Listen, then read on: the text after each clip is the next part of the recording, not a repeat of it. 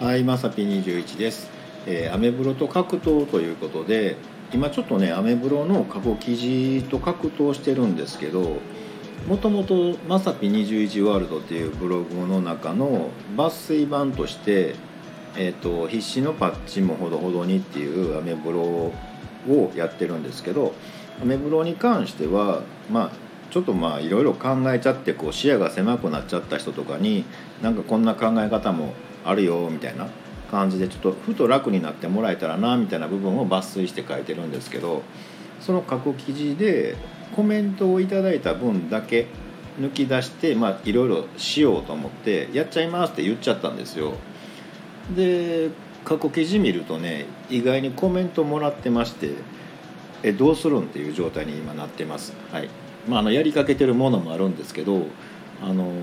まあまあねあの、まあ、去年の分だけとかこうねいろいろ思ってたんですけどやっぱりある程度ちゃんとせなあかんなって思って見るとまあまあもらってるのでこれちょっと気合入れて頑張らなあかんなみたいな状態になってます。あの今のねあの現段階の自分とか結構ね見ると思うんですけどまああんまりね過去ばっかり振り返るのは良くないんですけど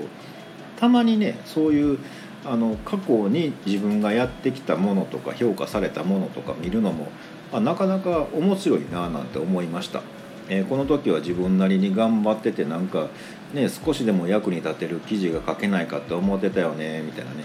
ただまああの自分の記事なんでくっそ恥ずかしいっていうかねなんかもうね結局ね何が言いたいみたいなね僕は思ったりするんですけど